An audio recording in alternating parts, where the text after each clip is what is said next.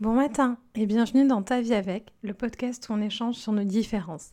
Je suis Leïla Kadilouche, coach de vie certifiée et accompagnatrice au changement. Et on se retrouve pour l'épisode 42 avec, ben, juste moi. Ce sera un épisode avec juste moi où je vais venir te parler de quelque chose de très intime qui m'est arrivé il n'y a pas très longtemps.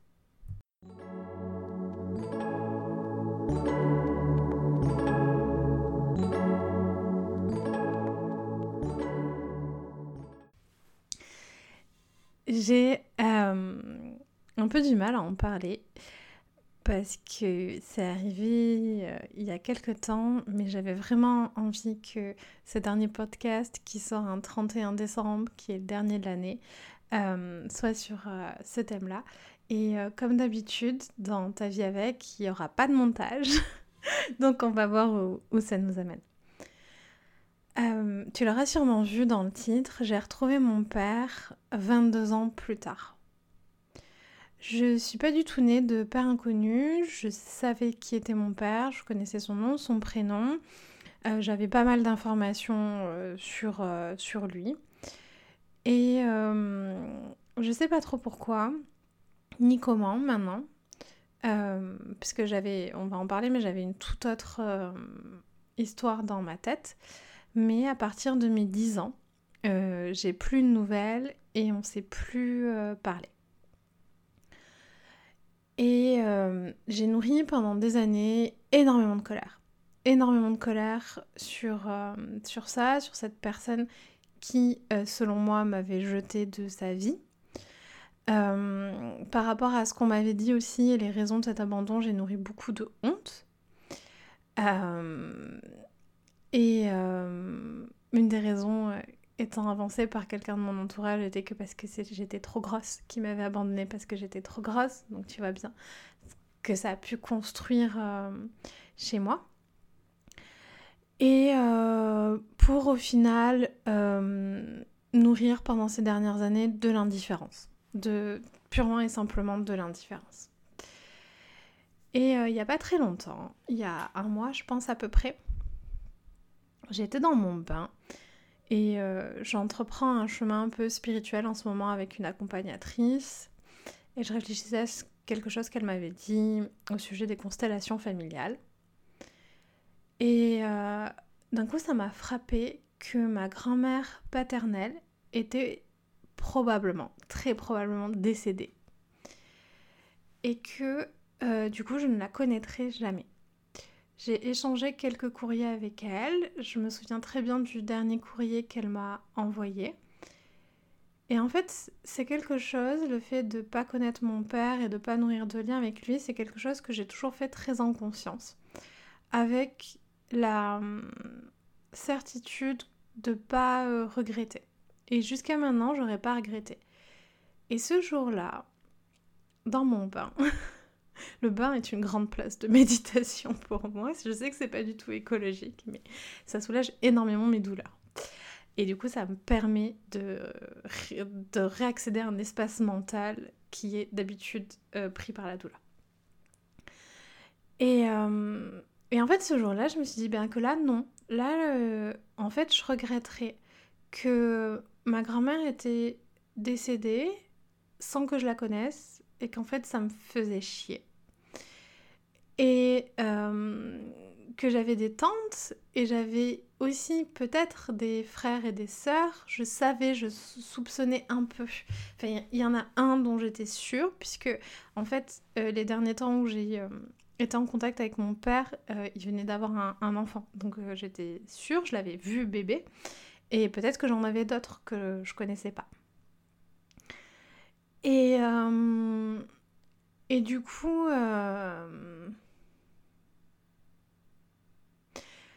je me suis dit ben, que j'allais contacter un détective privé pour euh, le retrouver. J'avais son nom, son prénom, le dernier euh, lieu de résidence, enfin la dernière ville de résidence, et sa date de naissance et son lieu de naissance. Donc je me suis dit que ça devrait pas être très compliqué pour un détective privé pour le retrouver. Euh, cette partie a été très drôle parce que ça s'est passé la même semaine où euh, j'ai incorporé LKL. Incorporé LKL, c'est au Canada en fait créer une société. Et du coup, la même semaine, j'ai contacté un notaire et un détective privé. Et du coup, ça a été une semaine de grand euh, euh, chamboulement pour moi et de, et de grands euh, trucs un peu d'adulte, quoi. trucs un peu d'adulte, le notaire et le détective privé. Et je, je pensais jamais de ma vie contacter un détective privé. Donc j'avais plein de, de, de d'attentes et de préjugés et de mais comment ça se passe et, de questions parce qu'en fait la seule chose que je connaissais des détectives privés je pense que c'est les séries policières et les films euh, j'ai tout simplement passé par internet pour chercher un détective privé donc en France. J'ai commencé par contacter des détectives privés au Canada puisque moi j'habite au Canada qui m'ont dit que c'était mieux de contacter un détective privé en France. J'ai fait des demandes de devis en fait tout simplement. Et euh, les devis sont allés euh, du simple au triple, donc il n'y a pas d'unification des prix chez les détectives privés, sache-le. Et j'ai choisi, euh, en fait, sur un critère de prix, tout simplement le moins cher, et dans les moins chers, celui qui me semblait le plus éthique, et donc qui proposait un contrat.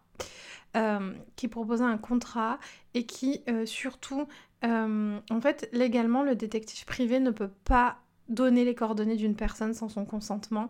Et ça, c'est quelque chose qui était hyper important pour moi parce que j'aurais détesté que euh, mon père ait mes coordonnées en fait sans que je donne mon consentement.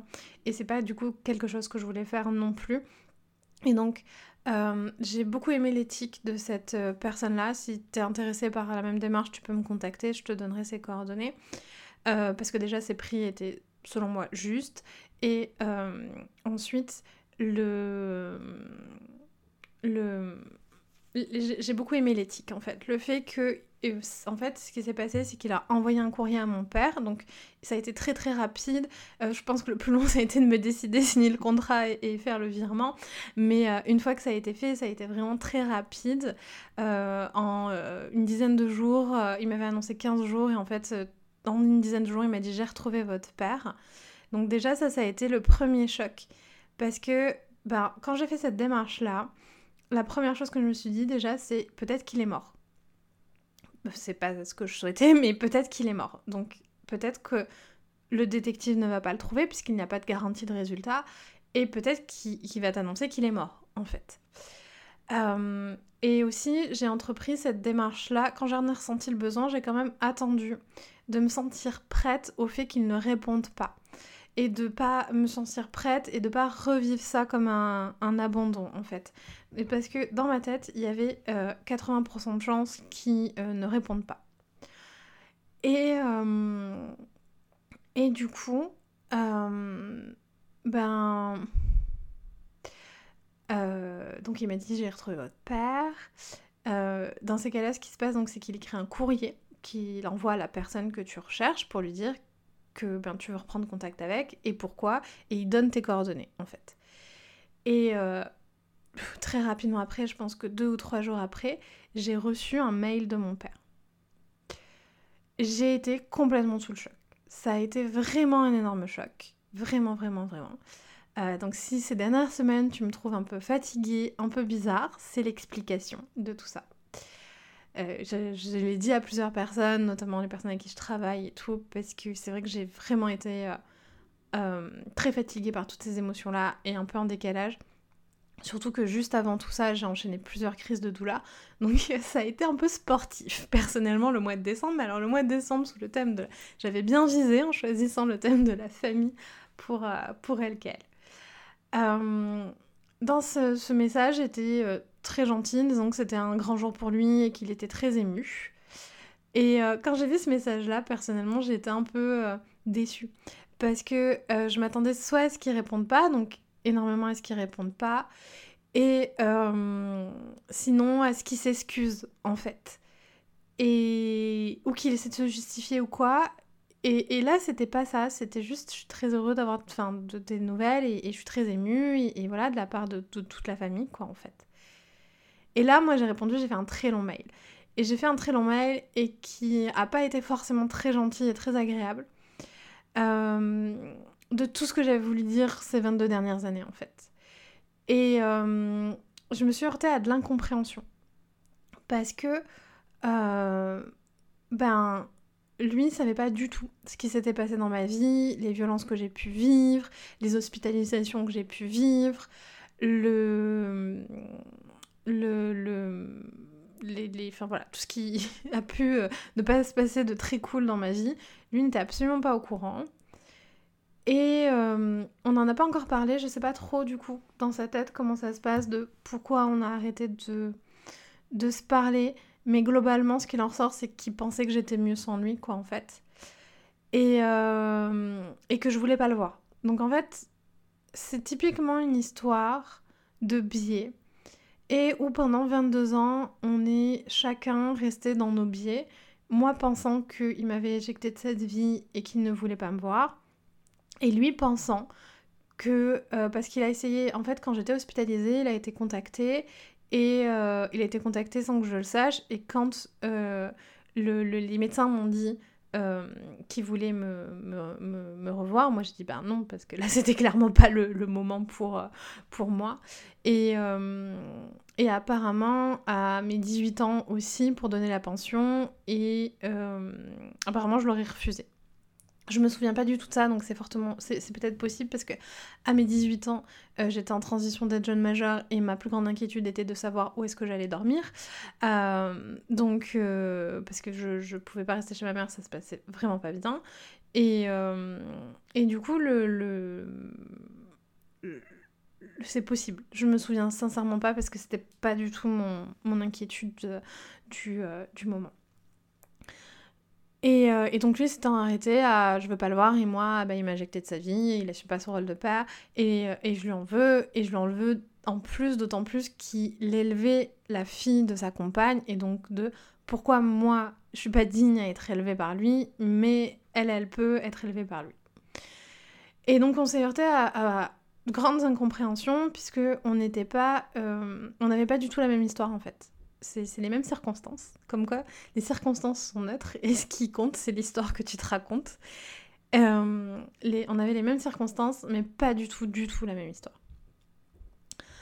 Et euh, je suis tombée face à quelqu'un qui était très heureux de me revoir, ce que j'aurais pas pensé. Qui. Je suis tombée face à euh, des sœurs et un frère qui me connaissaient, enfin qui me connaissaient pas, mais qui connaissaient mon existence, que je savais pas non plus. J'ai toujours dit à mon mari, mais je suis sûre qu'ils savent pas que j'existe en fait. Euh, je suis tombée euh, face à une famille très aimante, très unie aussi. Euh, et très heureuse. Ce qui m'a beaucoup surpris parce que l'image qu'on m'a toujours donnée de lui, c'était un peu l'image de quelqu'un instable à, faire des choses inconsidérées et, voilà, pas ne faisant pas des bons choix quoi euh, dans, dans sa vie. Et euh, la personne que j'ai rencontrée, elle, est complètement différente de ça. En même temps, en 22 ans, t'as le temps de changer, hein, on s'entend bien. Et, euh, et du coup, moi qui avais toujours eu l'identité de la personne pas aimée, pas aimable en fait aussi, mais qui avait quand même eu la chance d'être euh, du bon côté, entre guillemets, euh, pas avec euh, le, la personne instable. Je me suis rendu compte qu'en fait, non, c'était moi la casse. C'est ce que j'ai dit aux gens qui ont suivi l'histoire, mes amis, je dis c'était c'est moi la cassos en fait. Le, dans les familles, il y a tout le temps quelqu'un dont un peu le, le, le, marginal, qui a vécu des choses un peu improbables et tout ça. Et, et moi, j'ai toujours eu l'identité, l'impression d'être dans le clan des normaux. Et en fait, là, je me suis rendu compte que euh, par rapport à cette unité familiale-là, j'étais la marginale, en fait. Euh, qui avait eu une vie trop bizarre, avec des trucs improbables qui lui arrivaient, et super difficiles et tout, et de on sait pas comment elle s'en est sortie, et, et, et voilà c'est pas du tout quelque chose qui m'en fait ressentir. Hein. C'est mes pensées qui ont été là et mon positionnement par rapport à ça. Mais c'est pas du tout quelque chose qui, euh, qui, qui m'ont fait euh, ressentir. Euh, eux, globalement, ils m'ont juste fait ressentir de la joie, quoi. D'avoir de, d'avoir de, mes nouvelles et de, et de cette démarche de les contacter. Euh, j'ai ressenti aussi vachement de culpabilité euh, par rapport à ma mère euh, qui m'a élevée seule, de me dire que je recontactais mon père, j'avais l'impression de la trahir par rapport à ça. je... Ça a été un mois fort en émotion et fort en auto-coaching. En auto-coaching sur... je me suis rendu compte à quel point mon ex-beau-père, qui était violent aussi, avait son rôle à jouer dans cette histoire-là de séparation et ce qui fait euh, aussi sens parce que euh, si t'es violent, les personnes qui euh, peuvent alerter sur cette violence-là, il faut les, les, mettre hors du truc, il faut les, les éjecter de l'unité familiale. Donc ça fait complètement sens en fait aussi. Mais, mais je n'avais pas l'analyse de ça en fait avant. J'ai pas de regret sur le fait d'avoir pris ces 22 années-là et je pense que ce moment de recontacter mon père est arrivé là puisque maintenant je suis dans un endroit euh, stable euh, où je suis arrivée aussi à m'occuper de mes problèmes de santé où euh, je, gère quand même ça mieux où, j'ai, où je suis en sécurité. où je suis en sécurité matérielle, financière et émotionnelle. Et ça, c'est une de mes plus grandes fiertés parce que une de mes grandes peurs, ça a été toujours que mon père me contacte et je me suis toujours dit que je pourrais pas encaisser en fait, que émotionnellement je ne serais pas en capacité de, de, gérer le truc. Et aujourd'hui, c'est quelque chose dont j'ai pu être euh, l'initiatrice de, de, ça. Et où ça se passe bien en fait. J'ai même pu euh, continuer à travailler alors que j'ai un métier qui est euh, émotionnellement fatigant en fait. Et, et, ça a vraiment été franchement, je pense que c'est ma plus, une de mes plus grandes fiertés avec euh, mon expatriation et la gestion de ma maladie et monter mon entreprise et, et, mon mariage aussi. Je pense que ça, ça se vaut là en niveau de fierté de d'avoir aujourd'hui une capacité de gestion émotionnelle qui font que ça n'empire pas mon état alors qu'on sait très bien que ben, la douleur et les émotions sont liées euh, oui, je suis fatiguée et je suis sincèrement épuisée, mais il y a tout le monde qui est épuisé là, je crois, en cette fin d'année 2020. Et où en fait, j'arrive juste à vivre mes, mes, émotions et où elles prennent pas des proportions complètement euh, disproportionnées qui me rendent euh, complètement euh, non fonctionnelle et où non plus je tamponne, tamponne pas ça avec autre chose, notamment la nourriture. Et ouais, je trouve ça génial. Je suis vraiment super, super fière de ça. Euh, pour les personnes qui seraient dans cette démarche-là, il faut bien comprendre que moi j'ai toujours été dans non, je le recontacterai jamais. C'était vraiment euh, une non-question de non, je le recontacterai jamais. Euh, T'es pas obligé de vouloir recontacter ton père, ta mère, euh, enfin voilà, cette personne-là. Écoute-toi, et parce que sincèrement, si je l'avais pas fait à un moment où j'aurais été prête, je pense que ça m'aurait détruit, mais ça aurait pas détruit que moi non plus euh, là-dedans. Et euh, vraiment, ouais, écoute-toi, va à, ton rythme, à ce qui est d'accord pour toi. Et malheureusement, il n'y a pas de, manuel. C'est ce que je disais à un ami, c'est tellement étrange d'être aussi proche d'une personne et qui est en fait un inconnu. Très bizarre d'être aussi proche d'un inconnu. Et du coup, ben, juste euh, fais ce qui est juste pour toi en fait. Apprends-toi à t'aimer, apprends-toi à te connaître, apprends à poser tes limites. Et je pense que c'est un bon cocktail pour, euh, ce genre euh, d'expérience. Merci de m'avoir écouté et je serai heureuse d'échanger avec des personnes qui sont dans la même situation.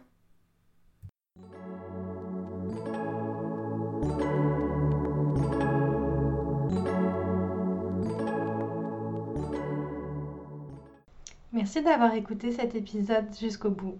Si tu veux être accompagné à accepter ta différence et trouver ta mission de vie, je propose un accompagnement individuel. Si tu as aimé cet épisode, laisse une bonne note ou un commentaire sur la plateforme de ton choix. Et abonne-toi. Force et amour à toi.